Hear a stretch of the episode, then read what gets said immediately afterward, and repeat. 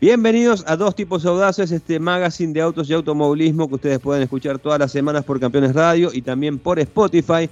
Mi nombre es Diego Durruti y yo me encargo de los autos cuando están dentro de una pista. ¿Qué haces, Diego? ¿Cómo te va? Mi nombre es Hernando Gabriel Mariano, el apellido de mi padre es Calaza. Yo me ocupo de los autos cuando van por la vía pública y o derrapan fuera de ella. Para hoy tenemos un programa muy interesante porque va a traer una reflexión ¿Por qué los SUV están de moda, Diego? ¿Eh? No, no me lo respondas vos ahora, lo voy a responder yo más adelante en el programa. Segundo, manejé el Fiat Fastback, viajé hasta México y lo manejé. ¿Qué onda? ¿Es un SUV? ¿Es un crossover? ¿Es un super sedán? ¿A qué conclusiones llego? También te lo voy a estar contando en el programa. Eso y alguna noticia más. ¿Qué tenés preparado para hoy, Diego, para nosotros? Mira, vamos a hablar del escandalete que protagoniza Alex Paló, el piloto español que es eh, candidato al eh, a ser bicampeón en la IndyCar. También vamos a hablar, obviamente, de la actuación de eh, Agustín Canapino en la categoría estadounidense. Estuvieron corriendo el sábado en el Indianapolis Motor Speedway, en el circuito mixto. Y te voy a contar que es el TCR World Tour, este formato innovador que se va a estar sumando al TCR Sudamérica el próximo fin de semana en el Pinar y el siguiente en San Luis, en la Argentina. Me interesa muchísimo todo lo que tenés para contarme hoy y, ya que tenemos escandalete, me encantaría arrancar siempre por ahí, siempre por ahí. Así que vamos ya al programa, así me contás un poco. Dale.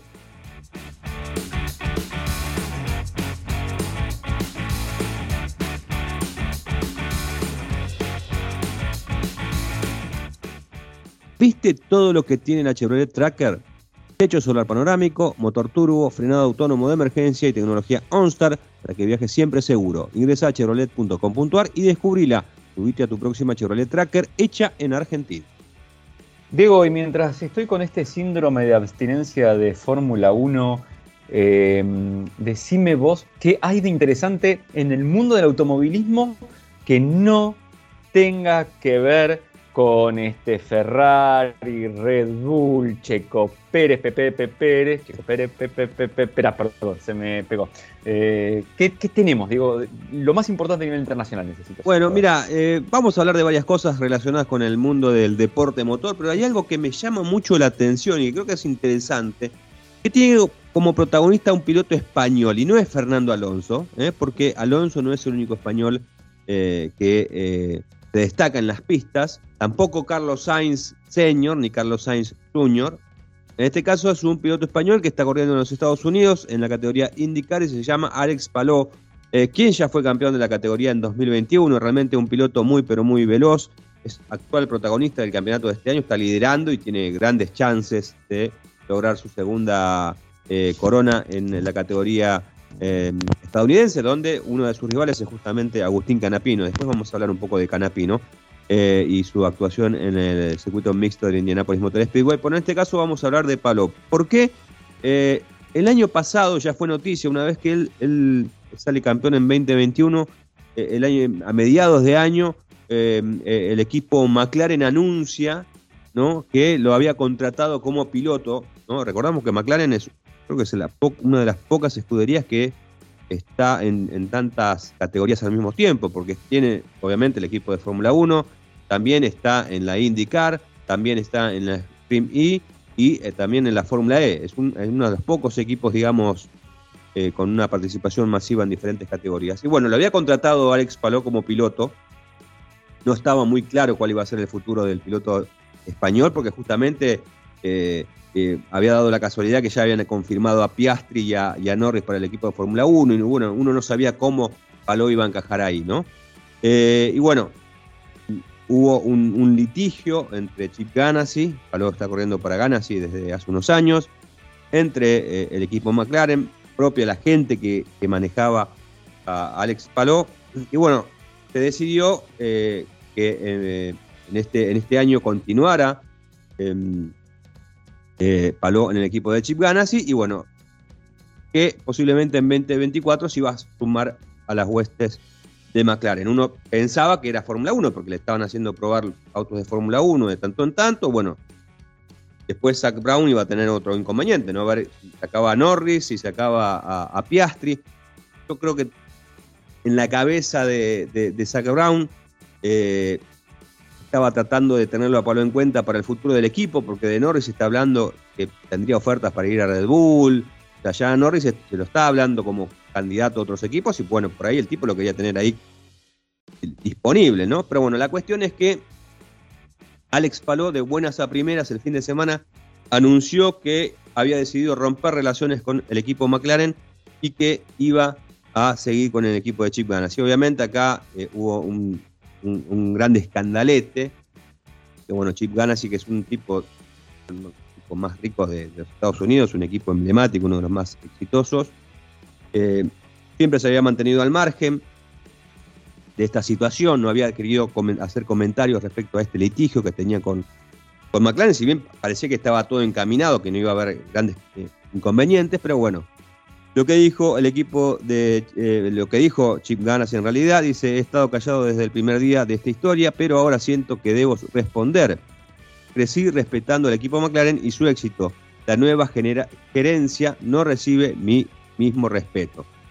Apuntando directamente a Zach Brown, ¿no?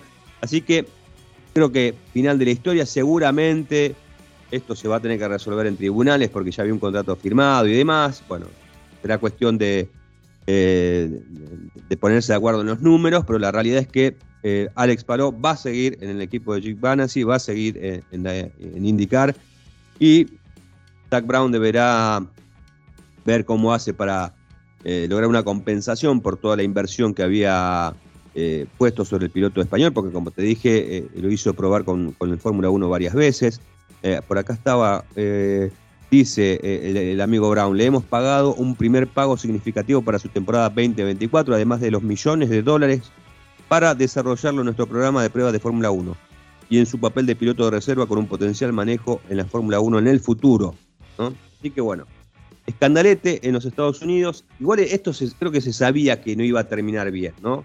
Porque mm, cuando esto surgió el año pasado, eh, Igual este, este me, gustaría hablar con Palo de, esto porque es bastante extraño. Eh, eh, el, año pasado eh, McLaren lo confirma ¿no? como piloto a Paló. Paló se suma a, esa a, un comunicado de prensa y demás con una declaración que todos sabemos, ¿no? Son declaraciones que a veces no dicen los mismos protagonistas, son, declaraciones que le arma una persona y distribuye. Y después tuvo que salir diciendo que iba a estar con Chip Ganas y que Ganas y le, tenía que hacer respetar el contrato y demás. O sea, eh, lo habían, eh, eh, McLaren lo había confirmado a, Paló, aún siendo piloto de ganas, sin, sin haber roto la relación, ¿no? Bueno, después medio como que se pusieron de acuerdo y bueno, ahora todo esto estalló. Pero bueno, pequeño escandalete, ¿no? Relacionado justamente con, con este muchacho Alex Paló y que no sé si tendremos la posibilidad de verlo en algún futuro en la Fórmula 1 en resumen, no ganás y nada. Y, como yo te diría, si lo, tomamos por, su, por sus nombres, como, como por ejemplo está Pacino, ¿no? Eh, ¿Cómo le conocen todos a Pacino, al actor? Al. Exactamente, entonces él sería el palo, este piloto. Eh, así que bueno, nada, veremos, veremos qué onda, eh, cómo, cómo, le irá. Y el, bueno, el bueno de Zach Brown seguirá con sus, con sus jovencitos. Me, hizo acordar medio, así como me lo estás contando, la, gran este, Piastri con, con Claro, más o menos, sí, encima fue por esa época, fue por esa época en la que, en la que, es evidente, o sea, si me, vos me decís, bueno, analizar las dos situaciones, hay un, hay un punto en común. Se dio vuelta el equipo McLaren, no, el equipo McLaren estuvo metido en los dos líos. En una le salió bien, que le, le, chupó a, a, Alpina a Oscar Piastri, ¿no? Pero bueno, en todas no se puede. Aparte, ya te digo, o sea, en, ese momento llamaba mucho la atención porque fue prácticamente. Lo, contratan a Piastri y también tenían el contrato con Palón, entonces uno decía, bueno, pero ¿para qué quieres tantos pilotos? ¿Viste? No, se pensaba, bueno, alguno de estos va a ir a parar a la Fórmula E, ¿viste? ¿Eh? Siendo piloto de primer nivel. Pero bueno, así es el mundillo del, del motorsport.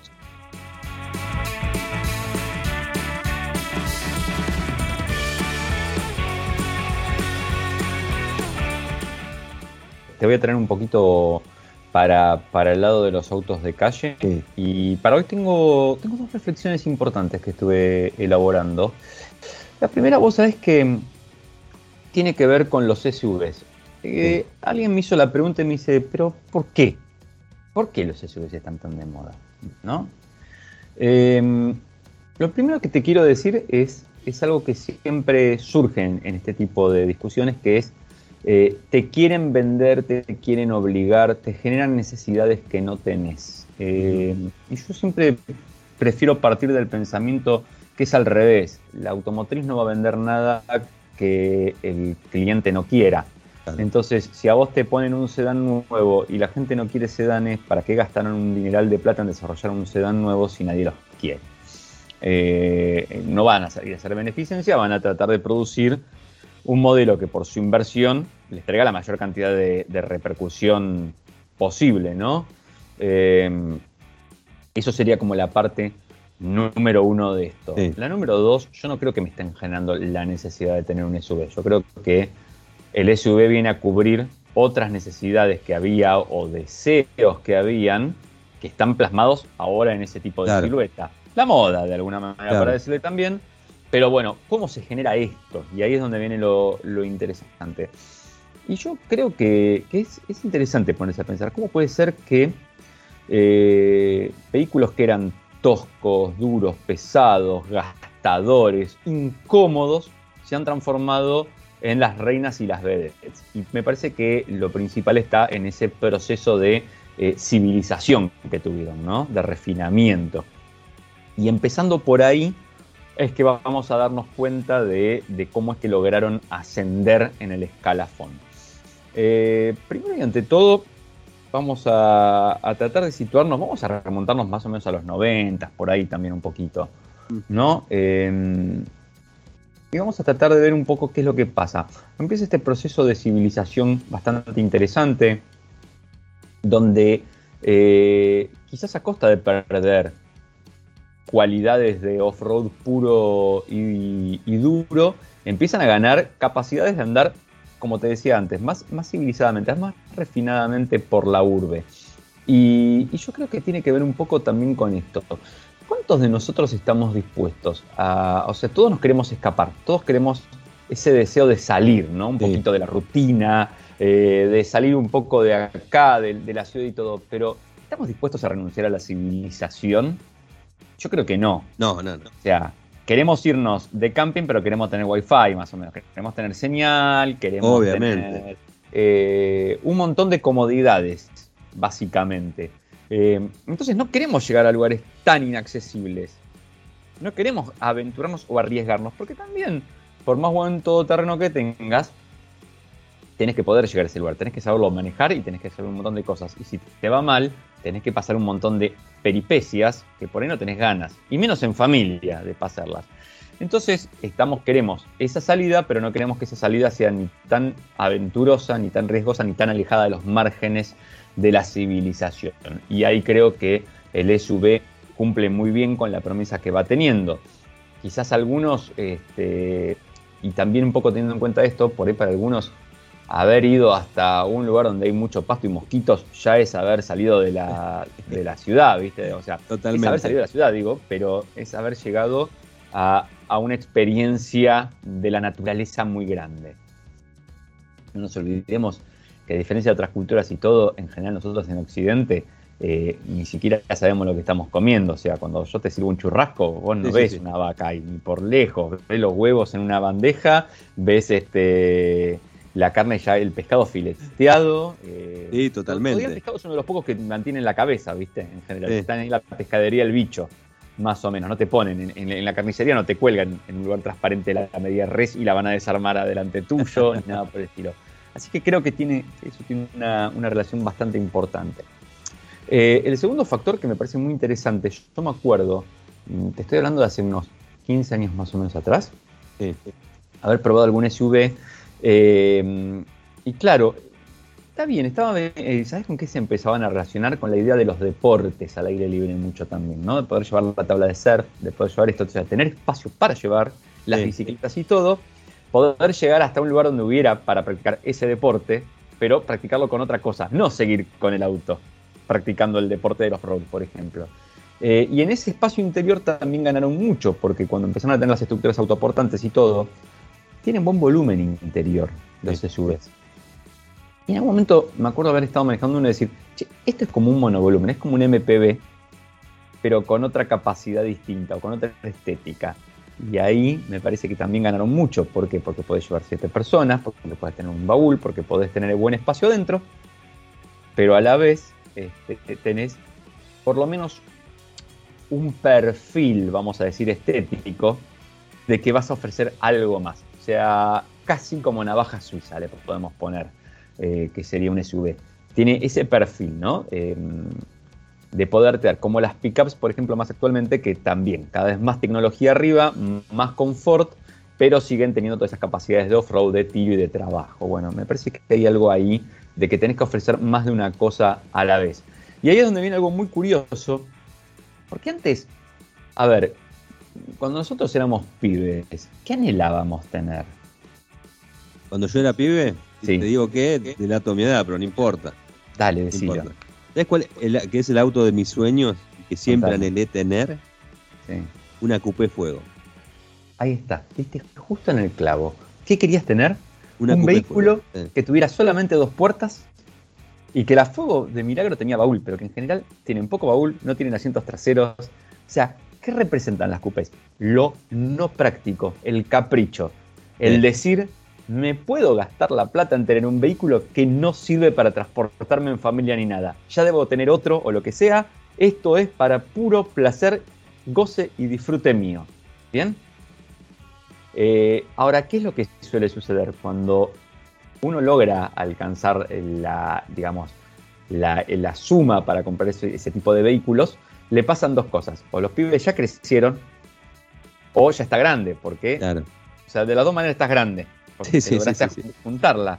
Entonces, ¿cuál es el gran problema de las cupes que tienen? Yo las adoraba y las amaba, hasta hace poco que me tenía que subir y bajar de una, y la espalda es la que no las quiere. Nuestra cadera, nuestra espalda, deja de querer a las cupés, el, andar duro de la cupé. En algún lugar empezamos a no querer más ese tipo de autos. ¿Y el SUV qué hace? Ahora puede ser deportivo, puede andar rápido, puede hacer un montón de cosas.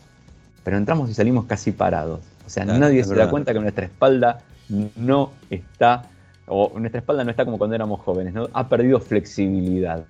Ni nosotros ni los que nos rodean se dan cuenta de eso. Y como si fuera poco, tiene otro par de puertas atrás y tiene espacio por si quiero llevar más gente. Y si no quiero, no la llevo y punto. ¿Qué me importa? Este, entonces creo que ahí es donde han eh, pegado cierta ganancia. Y finalmente, bueno, está la idea del estatus, ¿no? de imponerse. Son vehículos que no son baratos, son vehículos que en general, porque no siempre, pero bueno, imponen respeto en el tránsito, pues son más voluminosos. Eh, entonces, eh, uno los desea, ahí adquieren también estatus. Y creo que la, demostración grande estuvo cuando eh, el segmento acá pasó antes que en el resto del mundo, pero después en el resto del mundo siguió pasando, se empezó a correr otros. O sea, los SUVs empezaron a correr hacia segmentos más chicos. Acordate que acá era la 4x4, le decíamos, ¿te acuerdas la Pathfinder? De las 90 que era te indemnizaban y ¿qué hacías? Ponías un kiosquito y te comprabas una 4x4. Entonces los pueblos en Argentina estaban llenos de kiosquitos y de 4x4, o de parripollos en su defecto. Tal cual. O canchas de pádel, sí. Exactamente. Eh, y fíjate que en el 2001, cuando viene la crisis grande, entre primero por un tema de poder adquisitivo y otro lado, ¿te acordás? Por el temor a los secuestros, sí, la gente redujo mucho. ¿Y qué hizo? ¿Dónde estuvo el fenómeno? La EcoSport. ¿Qué ofrecía eso, esa accesibilidad a, la 4x4, porque no era ni siquiera 4x4, pero a todo lo que representaba en un formato más pequeño, menos ostentoso, pero igualmente estatutario.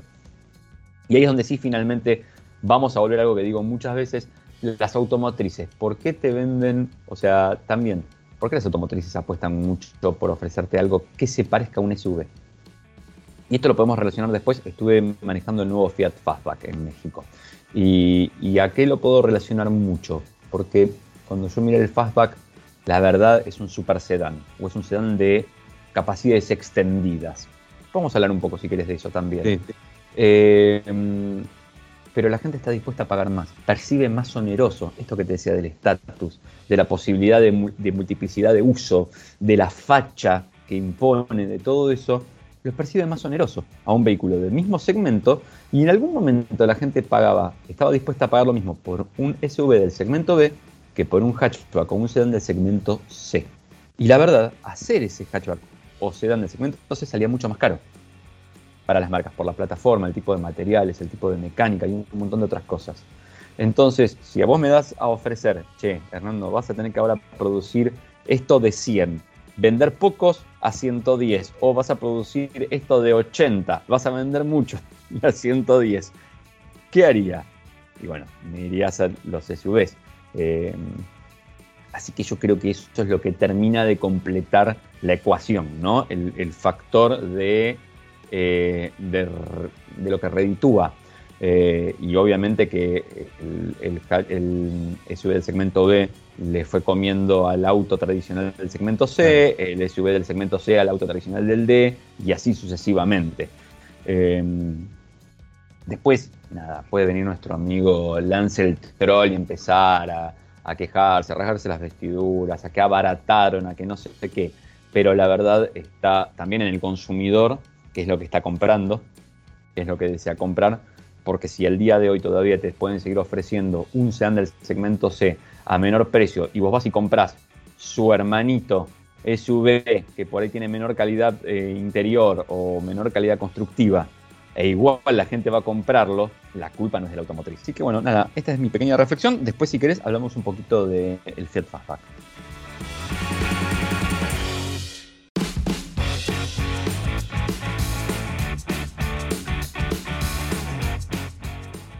Errando, ¿crees que te termine de redondear con lo que pasó en eh, Estados Unidos con la presentación de Agustín Canapino en el IndyCar, que veníamos hablando de Alex Paló, que, repito, está liderando el torneo, está realizando una muy buena campaña.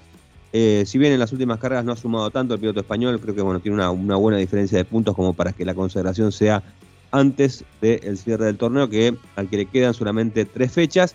Pero bueno, el fin de semana, el día sábado, nada que ver con el, tema de las elecciones, sino porque eh, el IndyCar compitió junto al NASCAR, compartieron el Indianapolis Motor Speedway, el IndyCar corrió el sábado, el NASCAR lo hizo el día domingo, y bueno, en esta carrera creo que había grandes expectativas eh, sobre la posibilidad de que Agustín Canapino hiciera una buena actuación, pero bueno, lamentablemente son carreras de autos y cuando no tiene velocidad el auto, poco se puede hacer y creo que eso se refleja con el resultado, ¿no? Porque eh, Agustín Canapino largó en la posición 22 y finalizó 21. Creo que eso habla a las claras de la pobre performance justamente de, eh, eh, Canapino en el contexto del auto que tenía. Después hubo una declaración de, Ricardo Juncos haciendo una autocrítica y bueno, decía justamente eso, que no ni, a Canapino ni a Calum Aylot con el otro vehículo le encontraron la buena puesta a punto, no tuvieron velocidad y bueno, esto se hizo notar eh, terminó 18 y Canapino 21. Creo que fue de todas estas 13 presentaciones de, perdón, de estas 14 presentaciones de, la temporada de IndyCar fue la más floja de Junco Hollinger Racing. Así que bueno, em, estaba un poco embroncado Canapino, ¿no? Y tal vez con razón, porque bueno, preveía, eh, entendía que podían ser un poco más competitivos, no fue así, tuvo un fin de semana no muy bueno, pero bueno, eh, lo importante es que sumó puntos, está eh, en la posición número 21 del torneo con 151 unidades. Como te decía, Paló es el holgado líder del certamen, tiene 539 puntos. Eh, la próxima presentación de Canapino no va a ser en la Indy, sino va a ser el fin de semana en el Turismo Carretera, porque va a estar regresando a la categoría en Buenos Aires este fin de semana. Después vuelve a los Estados Unidos para correr sí, el 27 en el óvalo del Worldwide Technology Raceway, que es en Gateway eh, va a estar compitiendo ahí ya en la recta final del torneo, es un circuito eh, del tipo óvalo, donde uno presume, después de lo que fueron estas carreras de lo que va de esta temporada, que ahí el Junco Hollinger Racing va a andar un poquito mejor, ¿no? Creo que la gran diferencia eh, que hay, obviamente, en cuanto a, a, la performance del resto de los equipos de la Indy está justamente en el tema presupuestario, ¿no? los equipos más poderosos de la categoría tienen un buen una buena cantidad de dinero ¿no? y de presupuesto como para tener muchos ingenieros, trabajar mucho en ingeniería, tener muchos datos de puesta a punto de diferentes elementos, eh, básicamente en lo que es suspensiones, ¿no? Y bueno, ahí es donde justamente eh, hace agua el equipo de Juncos, no por capacidad, sino por recursos. y, justamente mi, este es mi, mi, análisis, en los circuitos mixtos como en el Indianapolis Motor Speedway y en otros autódromos, es donde más pena el equipo de Juncos, justamente porque es donde más se nota, o sea, tener más, más cosas que trabajar en la puesta a punto, hacer un circuito con muchas curvas y demás, aquellos que tienen datos, eh, un montón de datos recabados, con mucha tecnología, con mucho puesta a punto amortiguadores, te van a hacer una diferencia. Sin embargo, en los circuitos del tipo óvalo, donde eh, creo yo que es más sencilla el tema de la puesta a punto, porque los autos tienen que ser veloces, los conseguís con poca carga aerodinámica, que sea obviamente eh, adaptable a la, técnica conductiva del piloto, ahí no hay tanta diferencia y en los callejeros es, donde justamente priva más también la pericia del propio eh, conductor, ¿no? Tanto Ailot como eh, Agustín Canapino han logrado buenos resultados en las pistas callejeras. Así que dijimos que ya en, el óvalo deberían recuperarse un poquito más ahí en Gateway el próximo 27 y bueno, tratar de sumar esos puntos como que le permitan a, a Canapino no estar dentro y, con tranquilidad dentro de ese grupo de, 22 primeros del campeonato que reciben ese, ese premio, ese bonus de un millón de dólares que en el caso de Canapino va a ser utilizado para tratar de asegurarse una segunda temporada en los Estados Unidos. Así que así pasó esta presentación de eh, Agustín Canapino en el Gallagher Grand Prix, esta decimocuarta fecha de indicar que se disputó el pasado fin de semana en el circuito mixto de Indianapolis Motor Speedway. Muy bien, Diego. Me quedan tres preguntas para hacerte. La primera, ¿cuál de los dos Gallagher es el. el, Jan Gallagher. Era, el Gran Premio Jan Gallagher. No es ni Noel ni el otro. No, no, no, no, hay un oasis ahí, perfecto. No hay, no, hay un oasis.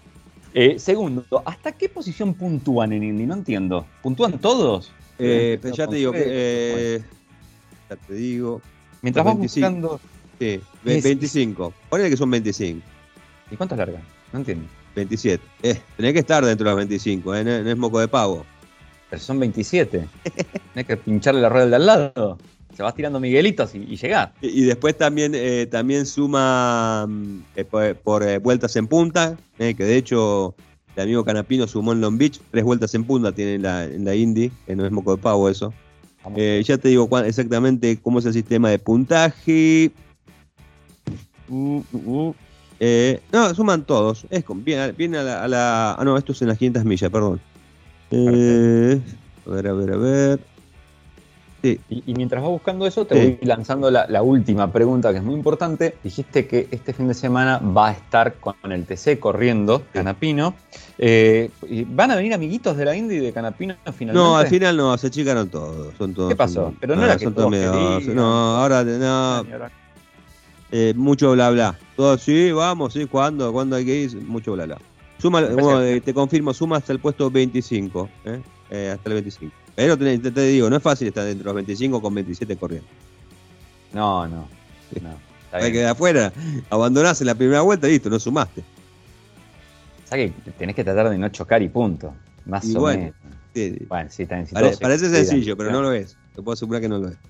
¿No lo es? Bueno, te, voy a tomar la palabra, Diego, te voy a creer, eh, para no bajarle el crédito. Y me da mucha lástima, nada, pensar que. No, pero bueno, digamos que Canapino. Eh, que no pudo Canapino tener amigos a Argentina, eso es lo que me. eso es una lástima. pero bueno, ojalá. No, les dijo, no les dijo, vengan, traen, traen unos verdes, acá les sale barato. Sí, sí, totalmente. Estimo que sí, pero bueno.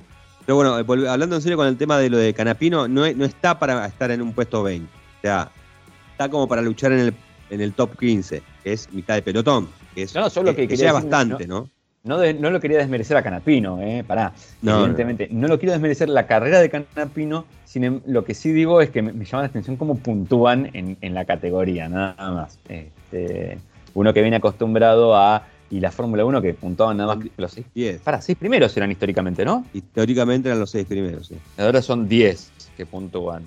Este, nada pensando en eso nada más, y acuérdate en la época donde todavía, ¿te acuerdas cuando la Fórmula 1 eran, eran tus tres mejores carreras y tus tres peores, eran las que te puntuaban?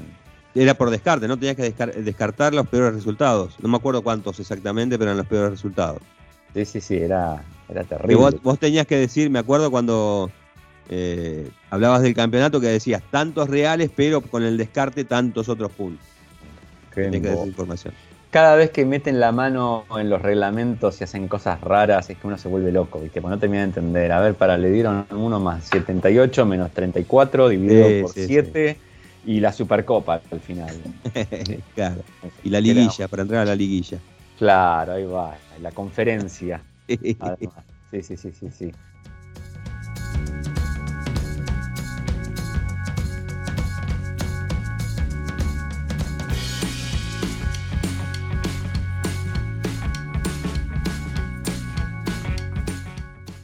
¿Tenés ganas que te cuente un poquito de, este Fiat Fastback? dale, dale, dale, ¿De qué se trata? ¿Qué ¿De qué se trata? ¿De este lo, probaste en México?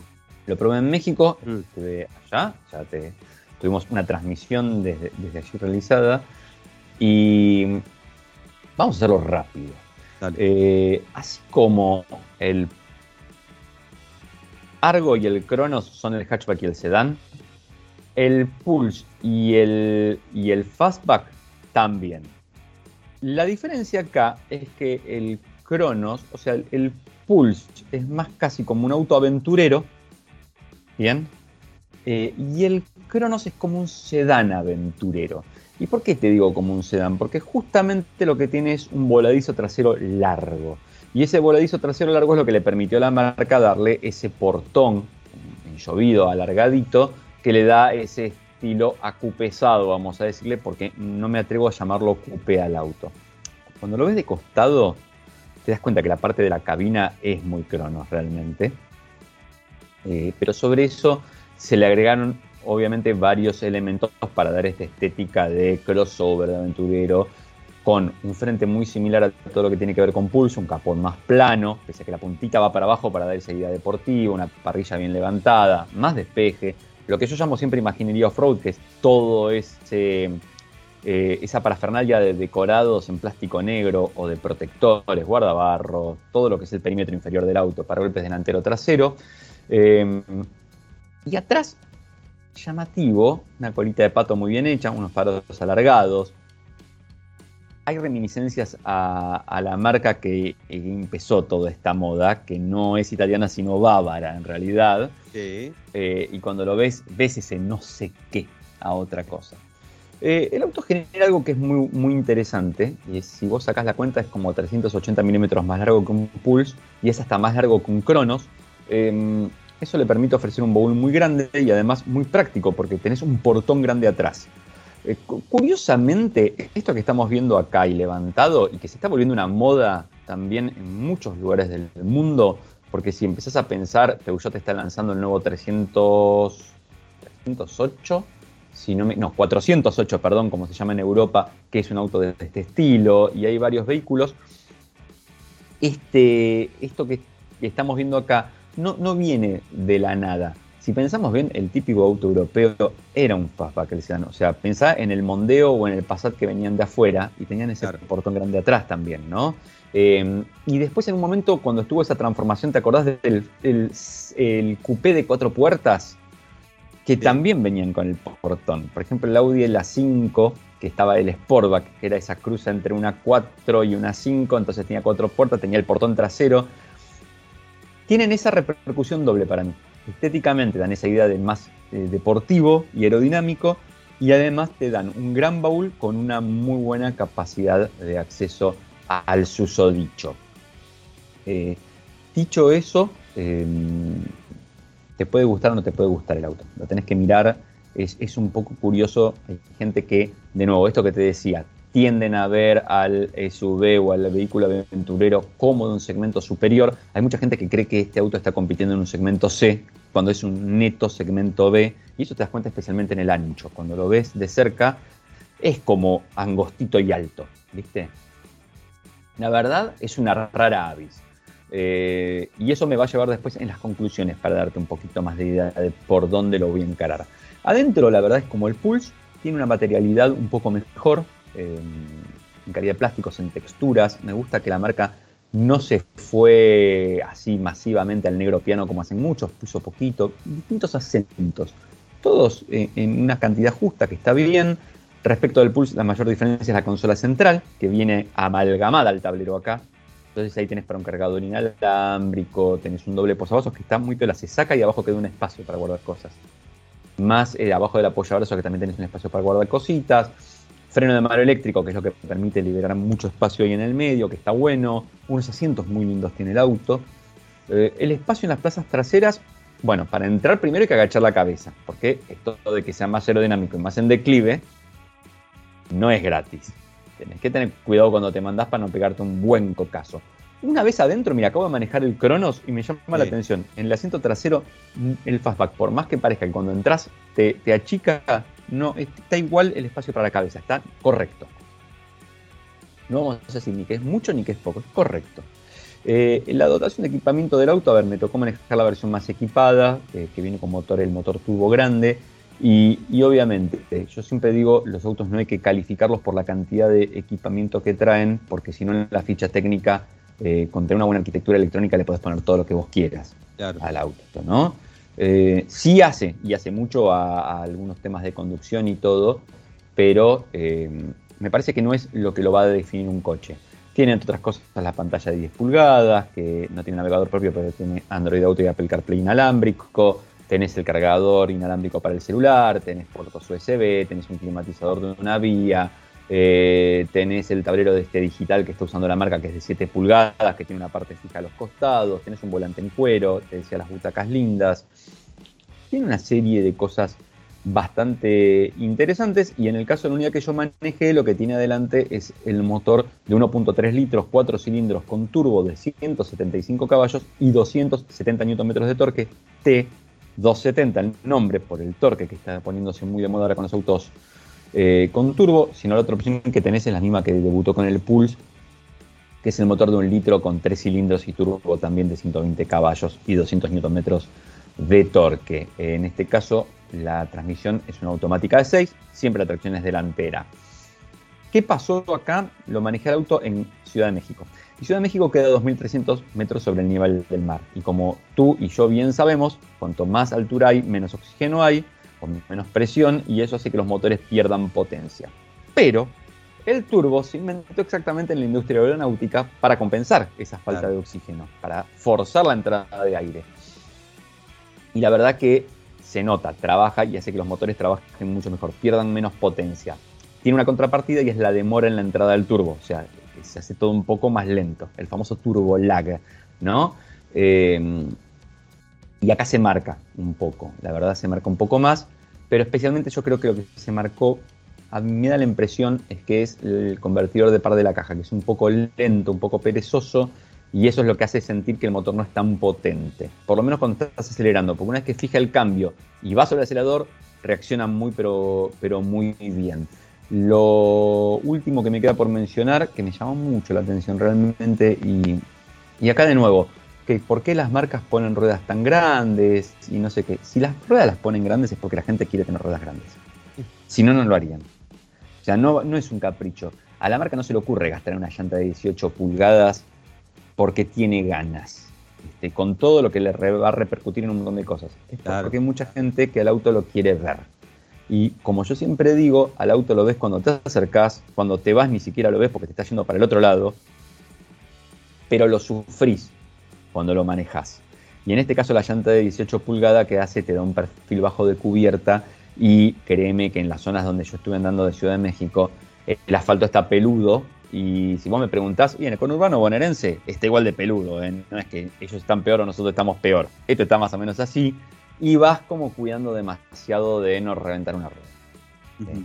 Así que, nada, esa es mi conclusión. Nada, un auto que está como buen Fiat, apuntado hacia el confort, esa llanta conspira contra ese confort. Eh, y ahí es donde viene mi conclusión final. La verdad Muchos quizás lo vean al Cronos como un SUV, otros le digan crossover, otros digan que no, que no es esto y se rajen las vestiduras, como todo esto que veníamos hablando. Yo lo quiero ver como, ¿sabes qué? Como un, un super sedán o un sedán de aptitudes ampliadas. ¿Bien? Eh, ¿Por qué? Porque mm, la verdad el auto es como un sedán, digamos. Tiene un baúl, atrás con un voladizo largo, no tiene pretensiones de hacer off-road ni, de ir a una aventura muy grande, pero te ofrece un despeje más grande, te ofrece una estética más aventurera. Eh, Y además esta cosa de ser un fastback que te da esta idea deportiva también. Eh, en este caso con un motorazo, porque el motor ya lo hemos manejado por lo menos acá a la altura del mar y vuela de lo lindo que anda. Así que ahí me parece que da el resumen. Y, ahí es a donde creo que cada vez más va a estar enfocada en industria automotriz. ¿eh? Me parece que el, para el que quería un sedán que ya no lo consigue más porque no, no quedó en la oferta, que es lo que hablábamos antes, esta es la opción. Por este lado va a pasar la cosa ahora. Muy bien. Eh, eh, la, consulta no tiene que ver lo que lo explicaste muy bien, sino con México. ¿Cómo son los, eh, los, conductores mexicanos? Bueno, ásperos. Ásperos. Ásperos, no podemos hacer otra cosa realmente. a ver, creo que en, Montevideo he recibido, eh, me, han tirado más a los rugby el auto que en, la parte de acá de Ciudad de México donde yo estuve por lo menos, eh, porque creo que son ásperos pero uno también la puede guapear. Lo más eh, complejo de todo que vi allá y que me lo mencionaron varias veces son lo que antes se llamaba el pecero allá, que es el que, es porque te llevaba por, por un peso que son, antes eran unas combis más grandes y ahora están siendo estas combis tipo las Hi-Ace, una Sprinter, ese tipo de combis que transportan gente. Esos son los más ásperos de todos. Con esos no te metas. Correcto. Colectivero. ser un. No, te estás metiendo. ¿No, llega a nivel de colectivero? Te estás cargando en contra, te estás cargando en contra un rubro, te, lo, digo ya. No, no, no. Es el con, convisero, podría ser. Claro, el convisero. El convisero propio. Eso. Allá hay que tener cuidado con eso. Eso van a cambiar de carril y van a cambiar de carril. Punto. Estés o vos no estés ahí. ¿Está bien? Eh, esa es la parte más, más compleja. Después, una red impresionante con autopistas que van por arriba de autopistas. Eh, pero como siempre pasa, todo se puede trabar, todo se puede bloquear. Y, curiosamente a mí me tocó en un momento manejar un, un trayecto que hice para ir a otro lado, a grabar un auto y no sé cuánto, y, cuando volví le digo a todos, che, no, puedo creer, fui sin tráfico. ¿Cómo que fuiste? Sí, nada. Y no me podían creer, tuve tanta suerte, salí en un horario a mitad de mañana y para un lado donde no había nadie por ahí, justo. Este, eh, eh, ¿y, el parque automotor? ¿Hay, eh, dispar, dispar. Es un parque automotor muy dispar, pensá que es un parque muy grande, de muchas unidades y con muchas procedencias distintas, además de vehículos el hecho de México tener Estados Unidos al lado hace que ellos también produzcan para Estados Unidos. Entonces entran y sacan muchos autos. Más las marcas europeas, más ahora las marcas chinas. Entonces eh, te vas a encontrar con autos viejos, autos nuevos, autos de muy alta gama, autos de muy baja gama. Em, en los últimos años, además, fueron mejorando un poco, pero acá, pese a que uno le guste o no en Argentina, tenemos un marco legal que, por ejemplo, en temas de seguridad, es mucho más completo que el de casi toda América Latina y en México te pasaba eso, que de golpe vos podías tener a la misma marca ofreciéndote un auto ultra, un SUV gigantesco con de todito, pero lo que más vendían era el autito chiquitito que venía pelado. Pelado, pelado sin ESP, sin airbags y cosas por el estilo. Ahora han ido mejorando en ese aspecto, pero, pero sí, el precio era muy mandatorio y, generaba ese tipo de cosas también en México.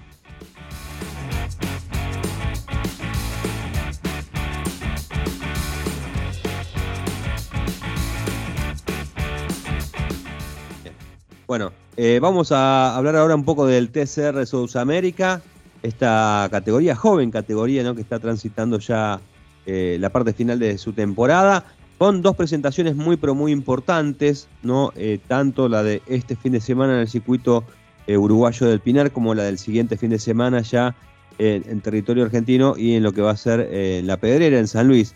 ¿Por qué es importante estas presentaciones para el TCR de América? simplemente porque va a ser parte del TCR World Tour eh, y, me voy a tomar el tiempo para explicar esto, ¿no? porque muchos dicen es el campeonato mundial ¿no? de, TCR. Hay que recordar que no hay un mundial de TCR, eh, dejó de haber, ¿no? el, año pasado dejó de existir por, una, una desaveniencia entre la FIA, el, promotor de la categoría, que era eh, Eurosport, y bueno, hubo tanto lío que decidieron directamente dejar de, de, organizar el campeonato mundial como, uno conoce un mundial, que es un certamen de una X cantidad de fechas que recorren diferentes partes del mundo. Bueno, y bien campeonato, ¿no? Un campeonato hecho y derecho. Bueno, lo que se le ocurrió a, Marcello Giotti, que es el, el, responsable del concepto TCR, el tipo que inventó este concepto de TCR que permite que haya una,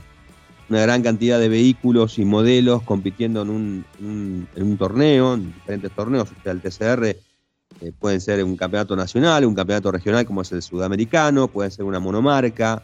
Eh, de hecho, hay, hay carreras, no sé, en las 24 horas de Nürburgring hay una, categoría, una clase especial para los TCR, como en otros torneos eh, de, resistencia y demás. Bueno, lo que se le ocurrió a, Marcello Liotti es el concepto del TCR World Tour. ¿Qué significa el TCR World Tour? Son, eh, en este caso son creo que entre 12 y 15 participantes que van viajando alrededor del mundo y se van acoplando a esos campeonatos regionales, como el TCR eh, sudamericano. Eh, eh, ya estuvieron con el TCR europeo en la primera parte del año. Es decir, lo que va a pasar este fin de semana y el siguiente, este fin de semana en el Pinar y el siguiente en San Luis, es que esos autos van a formar parte de la fecha del TCR Sudamérica. Es decir, la categoría de por sí tiene 20 participantes y se van a sumar 10 más. Esos 10 más son del TCR World Tour. ¿eh? Y de esta manera, en, el, Pinar va a haber 30 vehículos del TCR. La misma cifra se va a mantener justamente eh, para la siguiente competencia. Em, obviamente hay, pilotos de, primer nivel, entre esos Michael Ascona, que es el, último campeón mundial, eh, Bebu Girolami, piloto que eh, hace tiempo que está corriendo en, el TCR, eh, también va a estar Esteban eh, Guerrieri, que si bien Esteban hasta el año pasado corrió en el TCR eh, en el Mundial, este año está dedicado a lo que es el Mundial de Resistencia, va a estar participando, es, un habitual participante del TCR de Sudamérica cada vez que la agenda se lo permite, va a estar compitiendo, va a estar Norbert Michelis, el piloto húngaro muy pero muy reconocido, también el francés Jan Erlacher, que es el líder del torneo del TCR World Tour. Bueno, todos esos pilotos van a estar compitiendo justamente con los que uno ya conoce, eh, habituales participantes del TCR Sudamérica, en, esta, en estas dos fechas del TCR World Tour. Y lo que hizo Marcelo Liotti, también en una, idea bastante eh, novedosa, ¿no? Eh, y como para, digamos, realzar el valor que tiene el TCR, es hacer, armar un ranking, un ranking mundial de TCR, donde todos los pilotos que compiten en el TCR, eh, suman puntos, ¿no? Y esos puntos vas dando una tabla general. Al final del año, los 50 mejores pilotos posicionados en ese, ese ranking van a participar de una final que se va a realizar el año que viene en Jeddah, en, enero en Jeddah, en el circuito, en el mismo circuito de la Fórmula 1, donde corren ahí en Arabia Saudita, el callejero, eh, para definir a lo que sería el campeón mundial, ¿no? Esa es, la idea. Eh, obviamente, eh, eh, aquella suman todos los pilotos que corren en el TCR, pero con diferente coeficiente. No no te suma lo mismo un campeonato nacional que un campeonato regional. El regional, obviamente, suma más puntos. así que es una muy buena idea. El, próximo fin de semana lo, vamos a comprobar con, con esta visita al TCR eh, World Tour a El Pinar, eh, anexándose a lo que es el, TCR de Sudamérica, también el TCR Brasil, porque la fecha también va a otorgar puntos para el, torneo brasileño. También recordemos esto para, dejarlo bien claro. Hay un campeonato brasileño que por ahora eh, no tiene una, participantes independientes de lo que es el TCR de Sudamérica. Son los mismos pilotos y mismos equipos que se anotan, es una cuestión, digamos, eh, administrativa, suman también puntos para el TCR brasileño, ¿no? Y después van a hacer alguna carrera solos, como, TCR brasileño y no como sudamericano. Pero bueno, creo que es una, una, buena, una buena medida, ¿no? Como para primero potenciar lo que es el formato del TCR de Sudamérica aquí en la región, después como para empezar a, hacer lo que será en Brasil también, donde hay mucho respaldo, obviamente, de Brasil. Brasil ve al TCR como como una categoría en la que tienen que apostar por, su formato, por lo, lo, que significa, por lo económico también que es. Ellos obviamente tienen una economía mucho mejor que la nuestra y probablemente les es mucho más barato correr en el TCR que aquí a los argentinos, pero más allá de eso yo vislumbro en el futuro, en un corto plazo, no sé si el año próximo o el siguiente, pero para mí en un corto plazo va a haber un TCR argentino. No tengo ninguna duda de eso. Eh, cuando lo he hablado con la gente de la categoría, obviamente eh, ellos tienen otra postura, son bastante diplomáticos con eso, no quieren, digamos, meter, eh, meter meterse en un, en, un, en un, ámbito de automovilismo argentino donde hay muchas peleas, muchas disputas con un montón de categorías. Ellos no, no quieren meterse en, en, ese tema, pero yo estoy convencido de que en un corto periodo de tiempo eh, también va a haber un TCR argentino. Así que bueno, eh, esto con lo que tiene que ver con el, el, mundillo este del TCR, que repito, el fin de semana en el Pinar y el siguiente en San Luis va a formar parte del TCR de Sudamérica del el TCR World Tour. Interesantísimo. Digo, para, hay una duda que me quedó. Eh, ¿Corren todos juntos en la misma carrera? Claro, todos en la misma carrera. No es que son, no es que el TCR World Tour es una categoría separada. Lo que hacen ellos es se acoplan a los campeonatos regionales.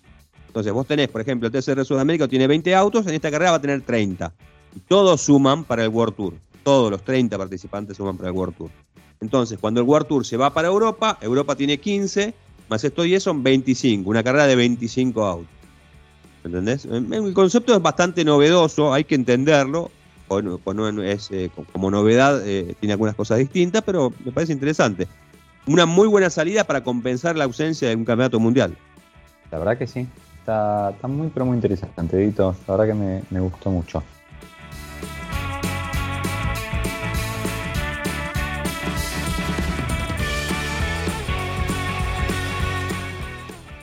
Subite a la tecnología y al confort del nuevo Volkswagen Polo. Gracias a su generoso espacio interior, ahora todos los pasajeros viajan más cómodos. Disfruta de una gran experiencia de manejo gracias a su tablero 100% digital, motor 170 TCI, cargador de celular inalámbrico, climatizador táctil para elegir tu temperatura ideal y muchas otras funcionalidades. Llegó el nuevo Polo, el nuevo Volkswagen de tu vida. Muchas gracias Diego por el consejo. Y nada, en, el último, en los últimos minutitos que me quedan te voy a contar la historia de algo así como el Highlander de la industria automotriz. Yo Epa. creo que es el... Eh, sí. Nació allá en la Unión Soviética en el año 77, está a punto de cumplir 50 años y va a lanzar, dicen, una versión deportiva. Estamos hablando nada más ni nada menos que del el robusto, mítico, eh, peregne Lada Niva. No. Exactamente. Vos sabés que con el conflicto que hubo, eh, con el conflicto de Rusia, eh, y Ucrania. Sigue, exactamente, sigue en producción. Este, y especialmente con la salida de Renault, porque Renault pensaba lanzar un nuevo Niva iba a basarse en lo que era de nuevo el, el nuevo Duster o Bigster o lo que venga ahora. Sí. Iba a tener su hermanito. Hasta había planes de que viniera para, para nuestra región el auto. Por ahí un poquito más enfocado, ese sí, en versiones más aventureras. Pero no. Y eso hace que el modelo siga en curso. Vos sabés que en todos los años que ya cumplió tuvo distintas renovaciones, incluyendo el interior, incluyendo algunos elementos de equipamiento. Y ahora dicen que la última que se va a venir, que va a ser como para ir festejando los 50 años, va a ser el cambio del motor de 1.7 litros con 83 caballos en favor de uno de procedencia de Renault, que es un eh, 1.6 litros de 16 válvulas, para una versión deportiva. Y ahora tengamos en cuenta, deportivo en términos de un auto que tiene 50 años, porque la potencia va a aumentar un 47%. Ah, bien. Problema es que 47% de 83, nos da 122 caballos en total. Pero bueno, es un vehículo ligerito, construido de otra época, robusto, eh, bueno, así que ahí lo tenés. La Dita Niva va a tener su versión deportiva. Mira, mira que bueno. Es que la otra vez había leído, ahora estaba justamente buscando la información, porque había leído que iba a correr en el Dakar. Creo que en el Dakar próximo eh, había un equipo que iba a representar al Lada. ¿eh? Ahí va. Eh, así que bueno, vamos, a ver. Bueno, vamos a ver qué pasa. Vamos a ver qué pasa. Bueno, querido, con esta información nos despedimos hasta la próxima semana, si te parece. Y bueno, si no queda otra, nos vemos y la no. semana que viene, digo. Digo, Listo. si no queda otra que despedirnos ahora. No queda otra que despedirnos, sí. Claro, no va a ser no queda otra que vernos, ¿no? Qué feo. hacerte este desplante en público. Hasta la semana que viene. Chadito.